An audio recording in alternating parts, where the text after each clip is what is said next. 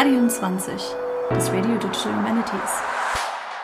Hallo und herzlich willkommen zur neuen Folge Radium 20. Mein Name ist Lisa und ich darf euch heute wie immer meine radioaktiven Co-Hosts Mareike, Jonathan und Patrick vorstellen. Hi, hallo. Hallo. Unsere heutigen Gäste sind die Convener der AG RSE, das ist kurz für Research Software Engineering, Alexander Schmiel und Stefan Druskert. Ein ganz herzliches Willkommen natürlich an euch beide.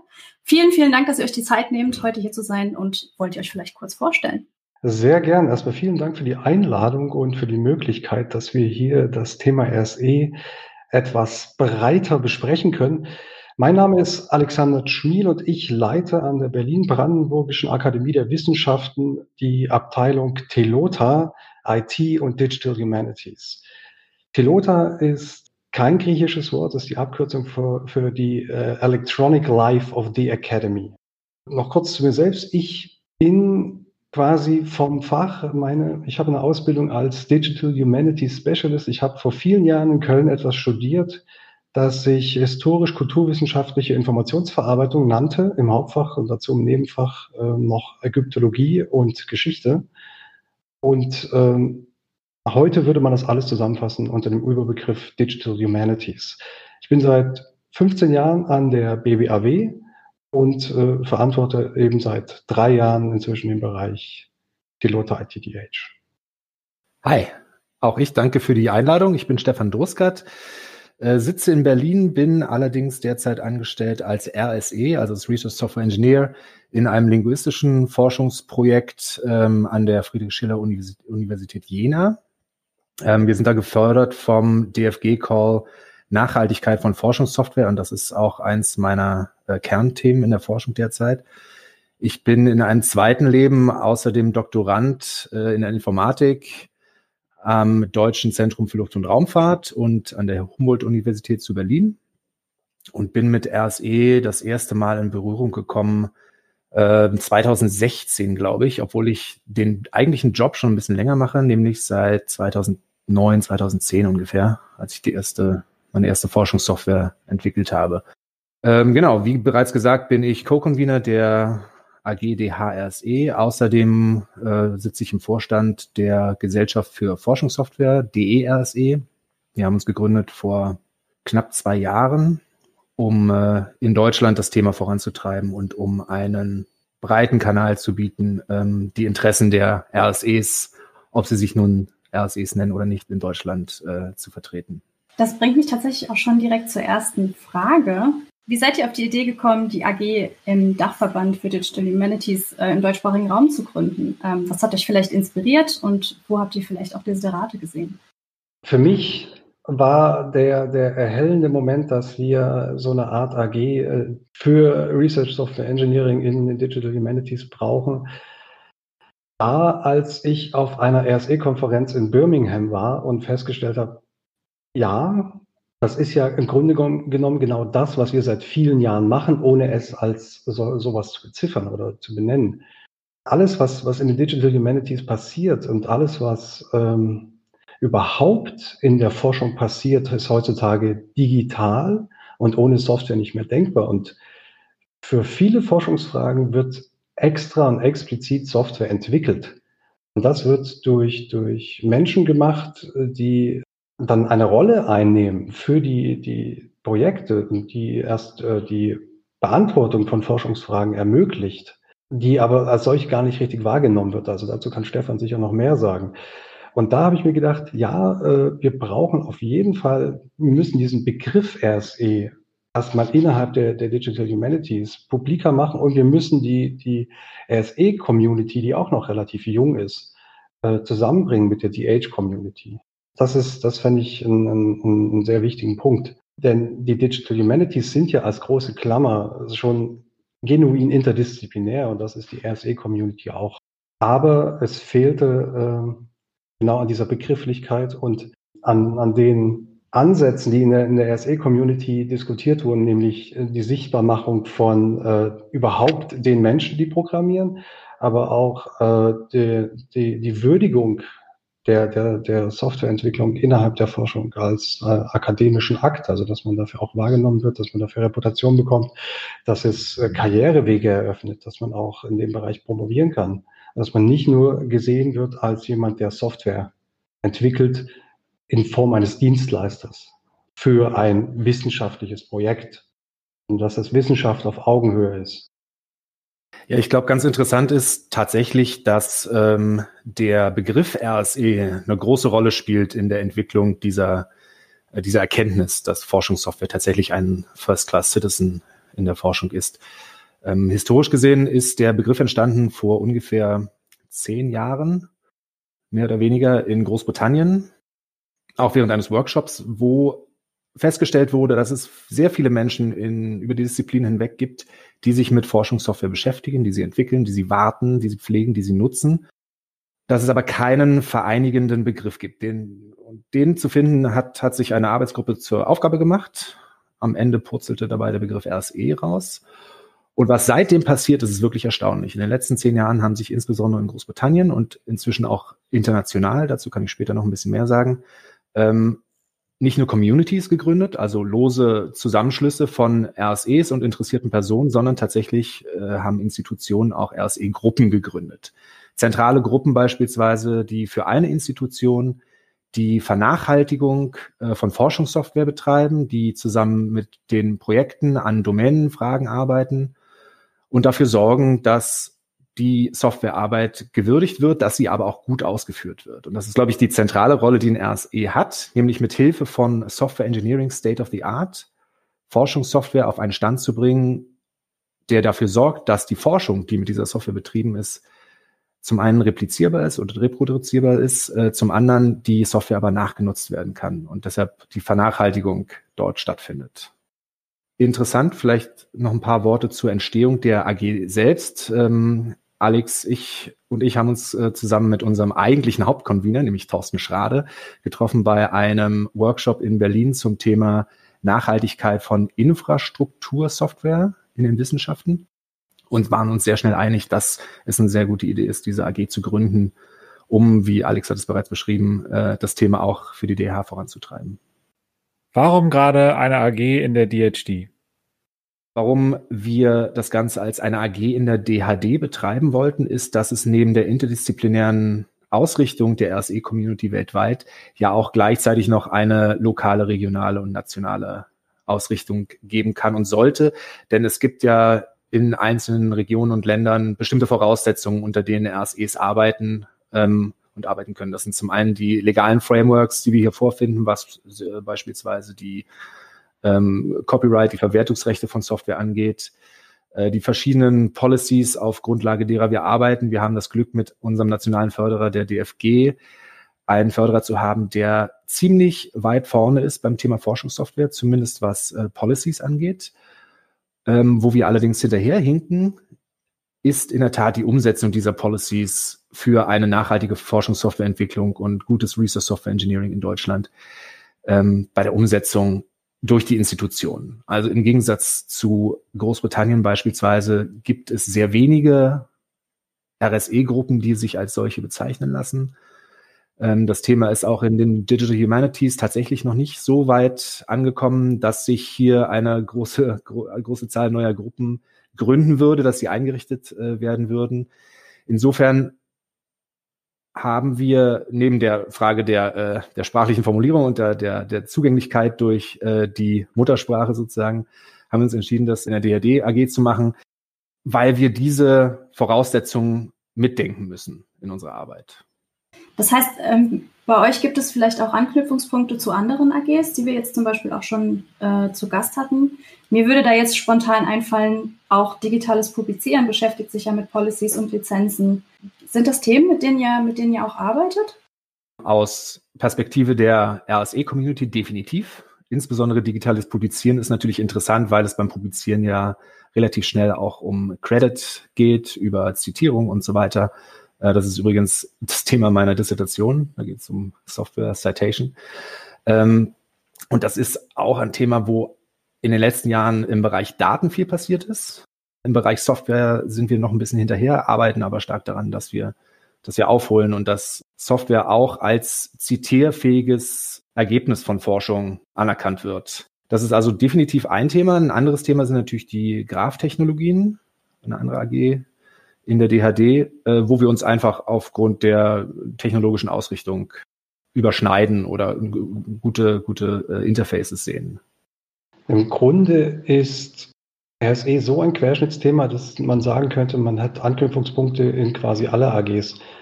Ich würde sogar so weit gehen zu sagen, auch in die äh, DH-Theorie AG, aber vor allem natürlich in DH und Informatik. Software spielt überall eine Rolle und ähm, wird auch in allen AGs diskutiert und auch die Frage äh, Standardsoftware, selbstentwickelte Software, angepasste Software. Wie entwickelt man Software richtig? Was sind die Best Practices? Was sind Good Practices? Was sind nachhaltige Ansätze für eine äh, nachhaltige Softwareentwicklung? Und das ist ein Thema, das nicht nur uns beschäftigt, das wir zwar vorantreiben oder versuchen voranzutreiben, was aber in allen AGs wichtig ist. Ja, ich glaube, diese Quervernetzung zwischen den Themenschwerpunkten der einzelnen AGs, das wird mir jetzt immer mehr und mehr klar, dass es eigentlich zwischen allen AGs zu allen anderen AGs irgendwelche Bezüge gibt. Und äh, deswegen ist es ja eigentlich umso besser, dass alle unter demselben ähm, Verband, Dachverband sozusagen versammelt sind. Das erscheint mir schon sehr sinnvoll. Jetzt habt ihr ja schon angedeutet, dass es äh, verschiedene Themenschwerpunkte gibt, die relevant sind für das, äh, für das Research Software Engineering ähm, und auch so ein bisschen, welche, ähm, ja, in welchen Fahrwassern ihr unterwegs seid. Das hat ja fast auch schon so den Charakter von einer Mission, also Etablierung an, an den Universitäten und so weiter von RSE. Und ähm, ich habe mich jetzt gefragt, gibt es hier auch derzeit oder was waren jetzt auch in der jüngsten Vergangenheit ganz konkrete Themen, die in diesem Diskurs oder in diesem Gebiet stattgefunden haben und zum anderen, was macht ihr denn operativ, jetzt auch im Rahmen der AG oder auch insgesamt in dem Feld, operativ so ganz konkret? Also äh, gebt ja auch Handreichungen raus, wie zum Beispiel die AG Digitales Publizieren oder ähm, nehmt ihr, äh, veranstaltet ihr Workshops oder äh, bloggt ihr Best Practices und so weiter. Also da ist ja viel denkbar. Was, was passiert denn da ganz konkret bei euch? Ja, konkrete Themen werden sehr viele und sehr viele gleichzeitig besprochen. Denn äh, tatsächlich ist die RSE-Community gewachsen in den letzten Jahren, äh, sowohl in die Breite, also über Ländergrenzen und, und äh, Kontinentalgrenzen hinweg, als auch ein bisschen was den Scope angeht. Ganz wichtig und zentral ist natürlich die gute Praxis äh, des Software Engineering, die vorangetrieben wird durch äh, Guidelines, durch Training, auch durch die Einbettung von Softwaremethoden in Curriculae an den Universitäten beispielsweise, zumindest in manchen Fächern. Es passiert aber darüber hinaus eine ganze Menge. Zum einen die Selbstorganisation äh, und das Lobbying für die RSE-Rolle, die auf verschiedenen Ebenen stattfindet. Und es geht weiter auch in Themen, die wir bereits angesprochen haben, also beispielsweise Softwarepublikationen, Publikationsworkflows. Wie funktioniert Zitierung? Was sind wichtige Metadaten für Software? Bis hin zu Themen, die, glaube ich, in allen Communities äh, schnell auftauchen und auftauchen sollten, also Diversität, Inklusion, Equity und so weiter und so fort. Also was machen wir konkret in der AG, die HRSE? Ähm, vielleicht erstmal so, so, ein kleiner Blick zurück. Wir haben begonnen, wir haben uns formiert in, bei der Jahrestagung der DHD 2018 in Köln und haben da gleich mit einem fulminanten Workshop gestartet mit äh, über 100 Teilnehmenden, bei dem wir uns quasi in Untergruppen aufgeteilt hatten und die Handlungsfelder identifiziert haben, beschrieben haben. Äh, daraus ist eine kleine Blogreihe äh, resultiert, die man heute noch lesen kann. Viele der Themen, die wir da besprochen haben, sind da auch noch aktuell. Die Blogreihe ist auch in den Show Notes verlinkt. Darüber hinaus haben wir natürlich einen Twitter-Account und auch eine Mailingliste, über die sich quasi auch die Mitgliedschaft in der AG definiert. Wir haben, ich habe heute Morgen extra nochmal geschaut, inzwischen 115 Mitglieder auf der Mailingliste. Leider ist die Aktivität auf der Mailingliste nicht so hoch, wie sie sein könnte. Also da rufen wir immer wieder dazu auf, sich zu beteiligen, RSDE-Themen und auch Fragen über die Mailingliste zu schicken. Momentan wird es im Wesentlichen dafür benutzt, äh, Stellenanzeigen, die im äh, DH-Bereich äh, mit dem Thema RSE zu tun haben oder überhaupt mit Softwareentwicklung in den DH zu tun haben, was sehr viele sind, äh, da zu publizieren.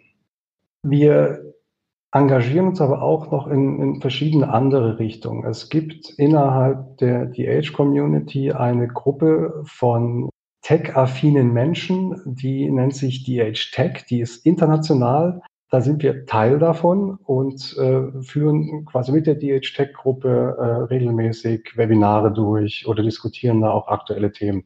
Die haben einen Slack-Kanal, der natürlich auch verlinkt ist. Dann versuchen wir gerade über die äh, oder mit zusammen mit der DH Tech Gruppe eine ähm, Special Interest Group innerhalb der internationalen Dachorganisation der ATHO, der Alliance for Digital Humanities Organizations, zu gründen zum Thema RSE, wie es dann auf Englisch heißt, weil das Thema eben in den DH nicht nur national interessant ist, sondern eben auch international. Und dann auf der internationalen Ebene da eine Überlappung zu schaffen zwischen der RSE-Community und in die Age. Und als konkreten Output gibt es zum Beispiel ein White Paper, das an der Internationalen Digital Humanities Konferenz 2019 in Utrecht geschrieben wurde, das auch verlinkt ist, dass genau die Themen, die RSE in den DH äh, tangieren, anspricht und äh, Forderungen aufstellt, was passieren muss. Da geht es genau um die Good Practices, um Karrierewege, um Anerkennung und all diese Dinge, die großen Themen der RSI. Genau, zusätzlich zu den Aktivitäten, die Alex jetzt genannt hat, die sich ja vornehmlich auf die Domäne, die Age beziehen, gibt es verschränkt dazu natürlich Aktivitäten, die sich, wie bereits an, angesprochen, auf die regionalen und nationalen, auch internationalen ähm, Kanäle äh, beziehen. Das ist also zum einen die Gründung der Gesellschaft für Forschungssoftware, die ERSE, die in etwa gleichzeitig stattfand mit der Gründung der AG. Diese Aktivitäten finden im Prinzip äh, verschränkt zu den Aktivitäten der AG und der Domänenaktivitäten statt äh, und beziehen sich auf die interdisziplinäre Arbeit beispielsweise in Deutschland anhand also der Forschungs äh, der, der Gesellschaft für Forschungssoftware. Hier findet auch eine weitergehende internationale Vernetzung statt. Äh, wir hatten im letzten Monat das ist der Monat Oktober 2020, einen Workshop der International RSE Leaders, bei dem sich ein Gremium auf den Pfad der Gründung begeben hat, dass das International RSE Council werden wird. Das heißt, eine Zusammenkunft der Aktivistinnen und Aktivisten der regionalen, nationalen und äh, multinationalen RSE-Organisationen, derer es immer mehr gibt, zum Glück. Und gleichzeitig findet eine Bewegung auch in die andere Richtung statt, dass sich beispielsweise lokale oder regionale RSE-Gruppen gründen, die dann auch interdisziplinär arbeiten. Es gibt also tatsächlich diese, diese Verschränkung, einerseits auf die Gegebenheiten der Lokalitäten äh, Acht zu geben, andererseits sich über Grenzen hinweg im Bereich der Domäne zu vernetzen. Womit sich die RSE-Communities nämlich beschäftigen, das sind wiederum verschiedene Themenfelder. Also einerseits sind wir dabei, uns zu vernetzen mit einer Initiative, die sich The Carpentries nennt und schon sehr alt ist, nämlich äh, 25 plus Jahre, die sich darum kümmert, komputationelle Themen an Einsteiger aus den Wissenschaften heranzutragen. Das sind also einfache Kurse, die tatsächlich didaktisch sehr gut aufbereitet sind und die einen wichtigen Beitrag leisten, dass die Fähigkeit von Wissenschaftlerinnen und Wissenschaftlern komputationell zu arbeiten äh, gestärkt wird. Und das ist natürlich insbesondere dann wichtig, wenn wir später RSEs einstellen wollen in unsere Forschungsprojekte. Denn ohne ein gewisses äh, Grundwissen ähm, wird es da manchmal schwierig. Das ist also ein Thema. Ein anderes Thema ist, dass wir uns im Bereich Policy bewegen. Wir haben als Gruppe entstanden aus den geförderten Projekten des DFG-Calls Nachhaltigkeit von Forschungssoftware und der RSE-Community in Deutschland ein Positionspapier veröffentlicht bei F1000, das sich mit der spezifischen Situation in Deutschland beschäftigt der Situation von Forschungssoftware. Was gibt es hier für Herausforderungen? Wie können wir die eventuell überwinden? Und welche Rolle spielen RSEs dabei? Und zusätzlich dazu ähm, haben wir mit der RSE eine erste eigene Konferenz gestartet. Die lief im letzten Jahr, in 2019, in Potsdam und war unserer Meinung nach ein großer Erfolg. Wir hatten also 200 RSEs aus sieben Ländern, wenn mich nicht alles täuscht, und haben über drei Tage lang also intensiv diskutiert. Wir haben interessante Talks gehört, wir haben Workshops durchgeführt und wir haben uns natürlich vor allem vernetzt. Das war ganz wichtig. Dieses Jahr fiel das leider aus. Es gibt aber einen, einen Online-Ersatz in, in äh, Form einer Serie von Online-Events, die nennt sich Source. Das ist die Series of Online Research Software Events. Und äh, in diesem Rahmen haben wir also wöchentlich quasi Workshops, Vorträge und so weiter, um RSE über die Corona-Krise hinweg zu retten. Das führt uns jetzt vielleicht so ein bisschen von den AG-Aktivitäten weg, aber mich würde noch mal interessieren, also ich komme ja eher so ein bisschen aus dem Bereich, äh, aus dem sehr stark geisteswissenschaftlichen Bereich, also aus den Literaturwissenschaften. Und mich würde noch mal interessieren, was sind denn das konkret für Projekte? Also jetzt mal wirklich jenseits der AG-Arbeit, mal so ganz konkret, an was für Projekten arbeiten denn Research, Software, Engineering Menschen in den Digital Humanities und warum oder was genau ist das DH-spezifische an eurer Arbeit? Also warum ist es wichtig, dass ihr eben euch äh, zusammentut innerhalb der Digital Humanities und worin unterscheidet sich das vielleicht auch von anderer äh, Software Engineering Arbeit? Ich hatte es ja schon gesagt, dass im Grunde äh, Forschungssoftware äh, alles durchzieht in der Forschung und äh, damit RSEs quasi überall dabei sind. Das beginnt bei der Datenmodellierung. Wenn man sich anfängt, Gedanken zu machen, wie man seine geisteswissenschaftliche Forschungsfrage formulieren möchte, was eigentlich die Fragestellung ist und wie man das in ein hochstrukturiertes Medium wie den Computer übertragen möchte. Das ist im Grunde schon der erste Schritt Richtung RSE-Arbeit. Dann geht es weiter zu der Frage, wie verarbeitet man die Daten? Nimmt man dafür Standardsoftware? Wird dafür Software angepasst? Äh, oder schreibt man dafür ganz neue Software? Oder muss man Daten transformieren von einem Format in ein anderes? Schreibt man dafür ein Skript? Ist man per Definition im Grunde eine oder ein RSE? Der Begriff der, des, äh, oder der RSE ist sehr breit angesetzt und meint im Grunde jede Form von Forschungssoftwareentwicklung, die die Forschung unterstützen. Das kann bei einfachen Skripten losgehen bis hin zu großen virtuellen Forschungsumgebungen bis hin zu äh, digitaler Infrastruktur für Forschungsdatenmanagement, für Forschung insgesamt. Wir machen zum Beispiel bei Telota sehr viel digitale Editionen. Das deckt einmal den gesamten Forschungszyklus ab. Das heißt, wir machen genau das. Wir fangen an mit der Datenmodellierung, passen Software an, entwickeln selbst Software, die wir den äh, geisteswissenschaftlichen Kolleginnen zur Verfügung stellen und entwickeln Datenbanken, Datenbankabfragen für die Analyse der Texte. Und das geht dann bis hin äh, zur Visualisierung und für die Vorbereitung für die Langzeitarchivierung. Das alles ist RSE-Arbeit und das ist sehr konkrete RSE-Arbeit. Und das sieht man auch, wie relevant der Anteil von RSE zum Erfolg eines Projekts ist. Ohne eigene Entwicklung, ohne, ohne eigene Gedanken. Und das ist alles äh, wissenschaftliche Arbeit und auf, auf einem hohen Niveau, kann man keine nachhaltigen, ähm, gut nutzbaren Produkte entwickeln, wie zum Beispiel digitale Edition.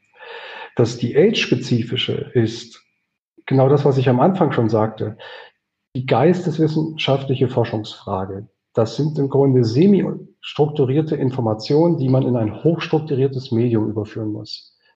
Und da, diese Leistung zu erbringen, unterscheidet sich äh, von den anderen RSE-Feldern, die, die in den Naturwissenschaften angesiedelt sind, die sehr viel mit Messwerten, mit mehr höher strukturierten, die haben größere Datenmengen, die sind aber höher strukturiert als in den Geisteswissenschaften. Wir haben sehr viel ambige Daten, äh, weniger strukturierte Daten, Daten, die zum Teil widersprüchlich sind. Und die muss man ähm, anders verarbeiten. Und dafür braucht es genau das Interessenfeld RSE innerhalb der Digital Humanities, um das für alle Fächer, für alle geisteswissenschaftlichen Domänen abdecken zu können. Ja, spannend. Also begleitet ihr im Prinzip den gesamten geisteswissenschaftlichen Forschungsprozess, ne? Genau so ist es. Das Alleinstellungsmerkmal der Rolle RSE ist ja gerade, dass man sich auf einer Schnittstelle befindet zwischen reinem Software Engineering und dem Einblick in die Domäne. Das heißt, ohne ein tiefes Verständnis der Forschungsfragen ist es nicht möglich, diese sinnvoll umzusetzen in Software. Man braucht also tatsächlich beides. Und das macht es manchmal schwierig, sich als RSE zu positionieren. Ist man denn jetzt nun noch Forschender oder Forschende oder ist man Software-Ingenieur oder Ingenieurin? Ich finde insbesondere dieses Spannungsfeld macht die Rolle eigentlich sehr attraktiv. Und in den DH ist es ja tatsächlich so, dass viele von uns RSEs sind und dieses, dieses Spannungsfeld sehr genau kennen. Ihr habt jetzt sehr viele Themen angesprochen, an denen die DERSE oder die DHRSE AG ähm, arbeiten und arbeiten können. Äh, angenommen, ich identifiziere mich jetzt als Entwickler in einem Projekt als RSE. Ich höre, es gibt diese ähm, AGs und diese Gruppierung. Wo könnte die AG und ihre Ziele konkret in meiner Tätigkeit einen Mehrwert generieren? Also sobald du Code entwickelst innerhalb eines Projekts oder auch für dich selbst und damit eine geisteswissenschaftliche Forschungsfrage bearbeitest, bist du im Grunde genommen ein RSE in den Digital Humanities. Das ist so in der Definition mit abgedeckt. Und da bietet die AG in erster Linie ein, eine Austauschplattform, ein Netzwerk an Leuten, die sich genau mit solchen Themen identifizieren, die, die ähnliche Themen umtreibt, die Softwareentwicklung nach vorn bringen wollen, die aber auch ähm, sich über Sachen austauschen, wie zum Beispiel Projektabläufe, Kommunikationswege, Argumentationshilfen in Richtung ähm, der geisteswissenschaftlichen Projektpartnerinnen, dass man ähm, die Rolle und, und die Relevanz von einem DHRSE oder einer DHRSE klarer machen kann. Es ist ja, oder es scheint problematisch, weil die Geisteswissenschaften, und das ist eigentlich gar nicht so, aber sie sehen sich selbst oft technologiefern und haben so ein bisschen eine, eine Furcht vor dem, was da passiert. Aber das muss überhaupt nicht sein und es ist im Grunde auch nicht so. Wenn man auf die Geisteswissenschaften guckt, wie viel da gemacht wird und wie viel in einzelnen Forschungscommunities schon technologisch passiert und auch softwareentwicklungstechnisch passiert. Und das zu sehen und sich mit diesen Menschen auszutauschen, das ist äh, Aufgabe der AG, die Leute zusammenzubringen und dann gemeinsam an diesen Fragestellungen zu arbeiten. Und das funktioniert natürlich darüber hinausgehend, äh, beispielsweise im Skopus von DERSE, auch hervorragend über Fachgrenzen hinweg.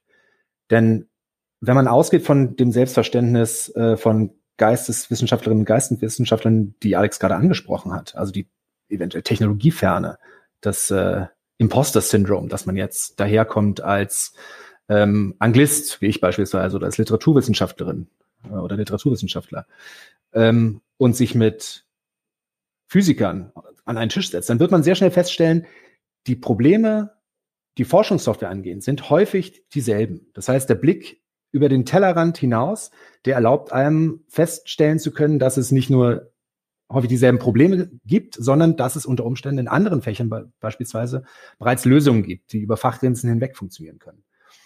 Es gibt sicherlich einige Einschränkungen. Also ich vermute, dass sich insbesondere die Auswahl der Programmiersprachen beispielsweise doch stark unterscheidet zwischen den DH und anderen Fächern. Also ich habe, glaube ich, noch keinen DH-Code in Fortran gesehen. Das wird sicherlich auch nicht unbedingt passieren. Auch COBOL wird herzlich selten benutzt.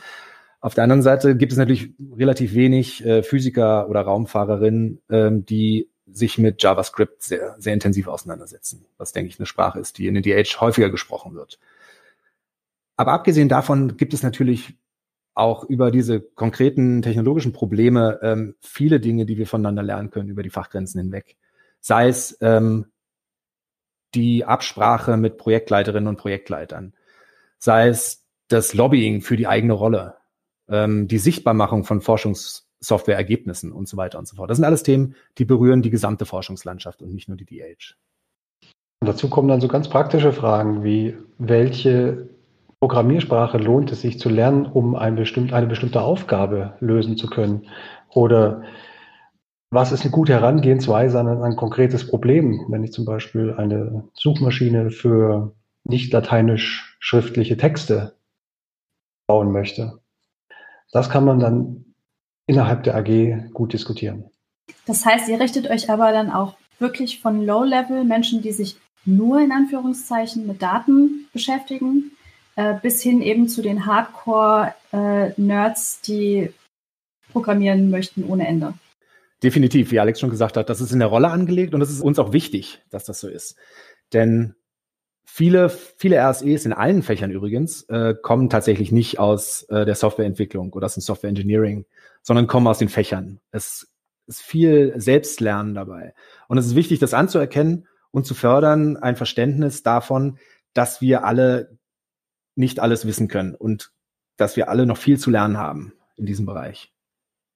Deshalb ist der Austausch auch tatsächlich äh, das zentrale, die, die zentrale Aufgabe, die die AG konkret hat. Ähm, Sprache ist, ist auch ein, ein wichtiges Thema, nämlich die gemeinsame Sprache zwischen den Hardcore-Nerds, wie du es formuliert hast, und den etwas äh, weniger kundigen ProgrammiererInnen, ähm, da eine gemeinsame Sprache zu finden und, und das zu fördern, das ist ein ganz wichtiger Punkt, ähm, der für die Projekte oder für erfolgreich durchgeführte Projekte wichtig ist. Man glaubt gar nicht, wie unterschiedlich man sich mit derselben Sprache ausdrücken kann oder wie unterschiedlich äh, Dinge verstanden werden, die eigentlich mit denselben Worten ausgedrückt werden. Also ähm, da hilft es auf jeden Fall, ein grundlegendes Verständnis von RSI zu bekommen, um, um da Reibungsverluste abzubauen und Projektverläufe ein bisschen smoother zu gestalten. Das ist so meine, meine Erfahrung aus den letzten 15 Jahren. Wenn jemand eigene Programmierkenntnisse hat, ohne noch groß selbst zu programmieren oder, oder wirklich äh, von, von äh, Softwarearchitektur ein, ein tiefgehendes Verständnis zu haben, hilft das, Projekte voranzutreiben und, und schneller an er Erfolge zu kommen. Und das ist meiner Meinung nach nicht was, was nur wichtig ist für die Wissenschaft, sondern das ist im, im Grunde in der heutigen Zeit wichtig äh, für alles, für das Leben, um zu verstehen, was, was sind eigentlich Daten, was macht man mit Daten, wie verarbeitet man Daten, wo werden Daten gespeichert, wer hat alles Zugriff auf welche Daten.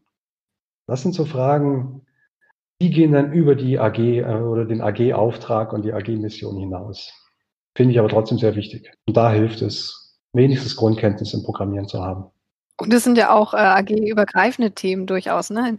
Denn das ist ein Thema, das hier immer wieder angesprochen wird, diese gemeinsame Sprache. Also mit der Theorie AG hatten wir das auch schon, dass man Begriffe erstmal definieren muss. Und da muss man ja gar nicht zwei unterschiedliche Sprachen lernen, also gar nicht der eine Java und der andere Python, sondern man kann auch einfach äh, sich so im, im Alltagsgespräch unterhalten und merken, man hat unterschiedliche Begrifflichkeiten. Also ein, wie ich finde, sehr, sehr DH wichtiges, spezifisches Thema. Und dann kommt ja auch noch dazu, jetzt, ihr habt auch schon im Vorfeld angesprochen, die internationalen Grenzen verschwimmen, ähm, sich dann eben auch auf verschiedenen Sprachen auszudrücken. Das ist, glaube ich, auch nochmal eine Herausforderung.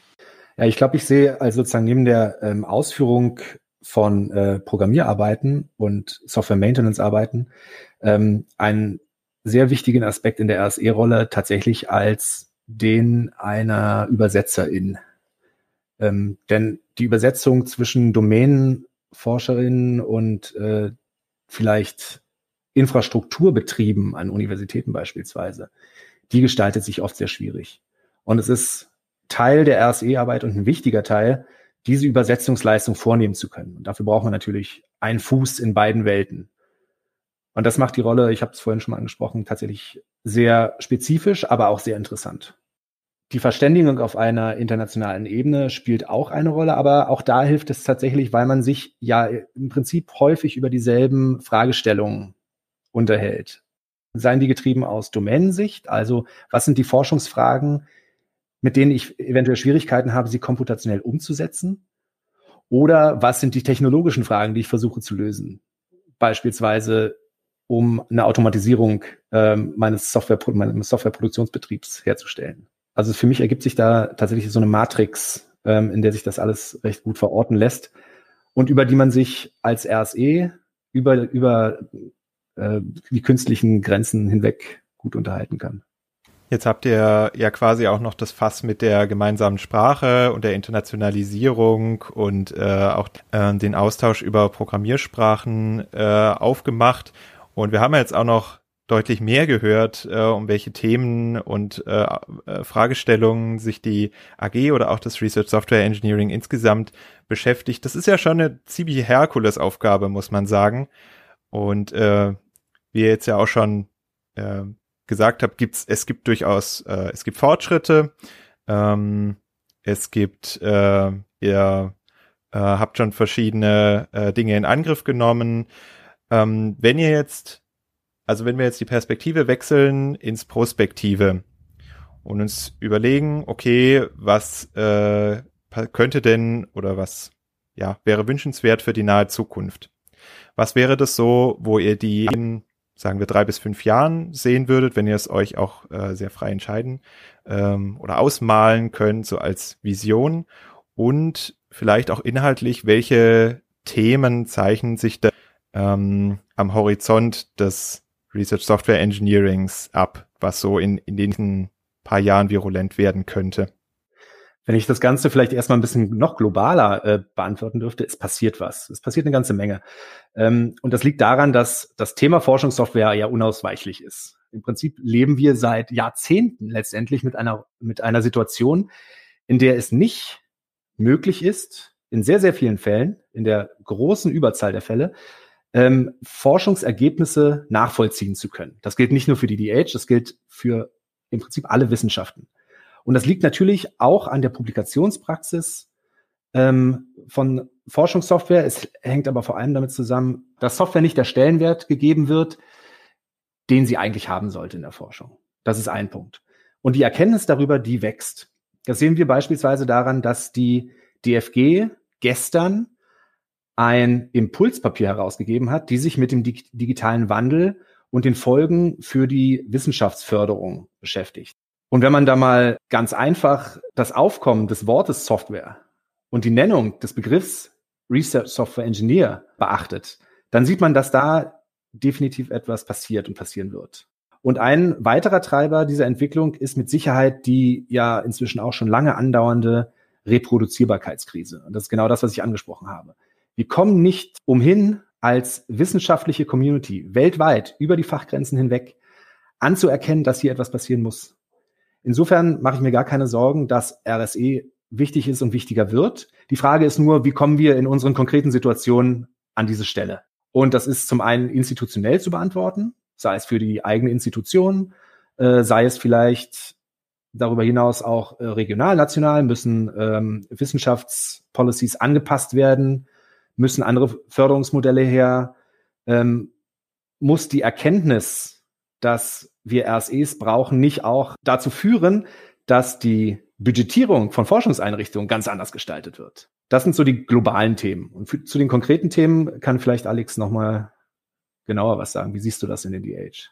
Die konkreten Themen sind im Grunde genommen die globalen Themen. Ich würde mir wünschen, dass wir einen Impact haben, insofern erstmal ein bisschen Awareness geschaffen wird für das Thema RSE für das Thema Software in Forschungsprojekten und dass es dann auch eine entsprechende Ausstattung gibt, um nachhalt, nachhaltige Softwareprogrammierung überhaupt zu ermöglichen.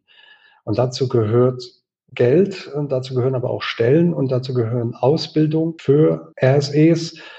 Dazu gehört übrigens auch, dass ähm, das sogenannte Querschnittsthema Forschungssoftware Eingang findet in die NFDI, die nationale Forschungsdateninfrastruktur. Und das ist derzeit noch ein eine Aufgabe, die zu meistern ist von allen Seiten innerhalb der NFDI, bei der aber sicherlich alle Seiten ein Interesse daran haben, dass wir diese Aufgabe meistern. Ein weiterer Punkt ist die Reproduzierbarkeit, die Stefan angesprochen hatte. Die kann nur hergestellt werden, wenn man Software und Daten zusammendenkt. Die Daten fangen erst an, nutzvoll zu sein, wenn man sie mit Software bearbeiten, auswerten, visualisieren kann. Dafür muss Software nachhaltig bereitgestellt werden und nicht nur die Daten. Also Daten und Software müssen zusammen bereitgestellt werden. Ähm, dafür muss entsprechend Anerkennung für Softwareentwicklung, für die reine Programmierung von Quellcode gegeben werden. Es kann nicht sein, dass erst äh, ein Artikel zu einem Stück Software publiziert werden muss, der dann als wissenschaftliche Leistung betrachtet wird, sondern die Entwicklung der Software selbst ist die wissenschaftliche Leistung. Und dann das große Thema Zitation. Software, die eingesetzt wurde im Forschungsprozess, muss zitiert werden, um in die Transparenz herzustellen und auch damit die, die Würdigung an der Stelle anzubringen, wo sie hingehört, nämlich bei den RSEs. Die Würdigung ist natürlich ein sehr wichtiger und uns auch eine Herzensangelegenheit, ein sehr wichtiger Anteil an dieser Frage. Aber auch ohne die Würdigung ist, Würdigung ist es notwendig, ähm, Forschung zu zitieren, einfach um eine Möglichkeit von Reproduzierbarkeit herzustellen, um den Provenance Graph aufzudecken und äh, erkenntlich zu machen, wie sind bestimmte Ergebnisse entstanden. Es geht beim Research Software Engineering ja tatsächlich auch um die Wertschätzung der Forschungsfrage, um die Würdigung der Forschungsfrage. Dahingehend, dass wir es uns erlauben, Bespoke-Lösungen herzustellen in Software, die tatsächlich auf die Daten, die wir bearbeiten, visualisieren äh, und so weiter zugeschnitten sind und nicht versuchen, in einem Trend, den es ja auch gibt, große Plattformen zu schaffen, die alles erschlagen wollen. Und das wiederum macht natürlich klar, dass der Einsatz von Resource Software Engineers flächendeckend wichtig ist. Denn nur so können wir unsere Forschungsfragen, die uns ja allen am Herzen liegen, bestmöglich beantworten. Ich glaube einfach, es gibt da draußen sehr viel mehr RSEs, als eigentlich davon wissen, dass es sich bei ihnen um RSEs handelt. Es gibt sehr viele Leute, die, die kleine Skripte schreiben, die auch Software äh, schreiben, um ihre Forschungsfragen zu beantworten, nicht nur in DH, ähm, also vielleicht auch gerade in Naturwissenschaften. Und die zusammenzubringen und das klar zu machen, dass das im Grunde genommen die wissenschaftliche Rolle der Zukunft ist, das ist wichtig. Und das ist ein Effekt, der sich auch eingestellt hat, als 2016 die erste RSE-Konferenz in Großbritannien gelaufen ist und tatsächlich ein internationales Publikum zusammenkam, das in vielen Fällen aus Menschen bestand, die keine Ahnung hatten, dass sie Resource Software Engineers sind, sondern die tatsächlich ein Aha-Erlebnis hatten. Das hat äh, tatsächlich ihre Leben teilweise verändert oder ihre, ihre Karrierepfade verändert. So ging es mir ja. So ging es mir im Prinzip auch, ja. Und vielen, vielen anderen, von denen ich weiß. Und ich könnte mir ehrlich gesagt vorstellen, dass es vielleicht auch dem einen oder anderen Hörer, der einen oder anderen Hörerin dieser Folge so geht. Deswegen würde ich euch gerne nochmal bitten, äh, nochmal ganz konkret zu sagen, wer bei euch mitmachen kann. Also muss man irgendwie auf einer gewissen Stufe angereicht sein? Kann man schon als Studi äh, bei euch einsteigen? Ähm, und auch, wie man bei euch mitmachen kann. Also ihr hattet jetzt schon die Mailingliste erwähnt, äh, aber vielleicht auch, dass ihr nochmal so ein bisschen kurz sagt, ähm, welchen Umfang das so hat. Also ob man dann irgendwie gleich voll einsteigen muss und einen Workshop organisieren oder äh, wie genau könnte das aussehen, wenn jetzt jemand neu bei euch anfängt? Also dazu, ähm, es reicht im Prinzip ein Grundinteresse an Forschungssoftware in den äh, digitalen Geisteswissenschaften.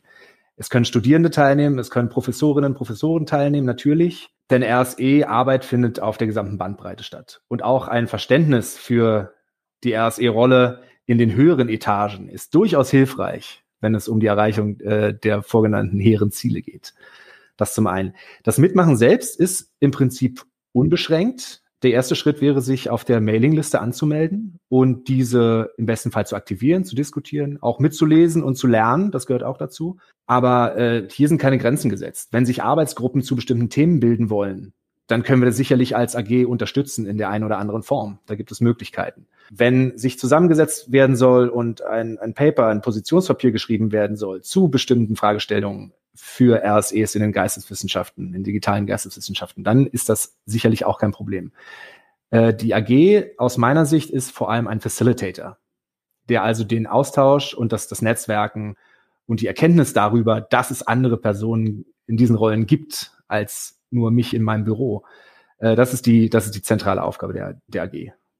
Ich kann das nur noch mal bekräftigen. Mitmachen können alle, die ein irgendwie geartetes Interesse an Forschungssoftware und Forschungssoftwareentwicklung haben. Dazu muss man nicht programmieren können. Das geht auf allen Karrierestufen und ähm, ich würde sogar sagen, auch über den universitären oder Forschungsbereich hinaus.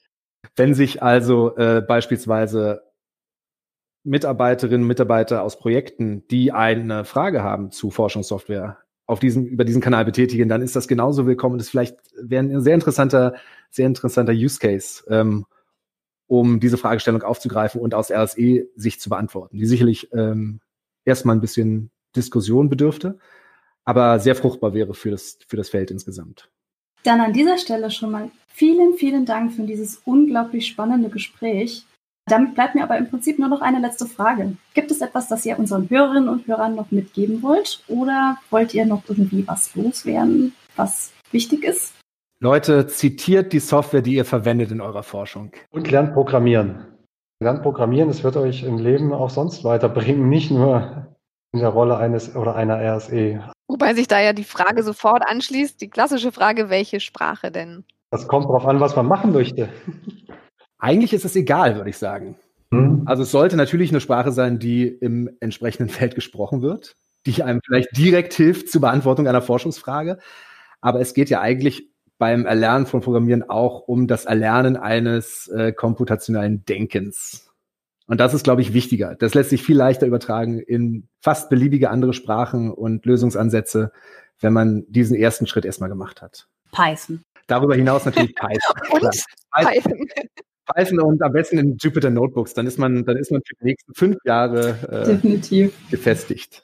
Wichtig ist, wenn man programmieren kann und man können, fängt ja schon relativ schnell an. Also man kommt mit, mit wenigen Kenntnissen schon sehr weit. Dann bringt das Vorteile auf allen Ebenen. Man hat überhaupt ein grundsätzlich besseres Verständnis davon, wie Computer funktionieren und Algorithmen funktionieren. Und das schadet heutzutage ja auch nicht. Zwei wundervolle Appelle, mit denen wir unsere äh, heutige Folge beenden. Ähm, an dieser Stelle möchte ich mich natürlich erstmal herzlich bedanken bei meinen fantastischen Co-Hosts Patrick, Jonathan und Mareike. Euch da draußen fürs Zuhören und äh, natürlich auch an unsere radioaktiven Interviewgäste Alex und Stefan, den Convenern der AG RSE. Äh, wir hoffen, ihr konntet ein paar Anregungen mitnehmen, äh, vielleicht sogar ein paar Ideen und hören uns vielleicht im nächsten Monat wieder am 20. Macht es gut und bleibt gesund. Tschüss!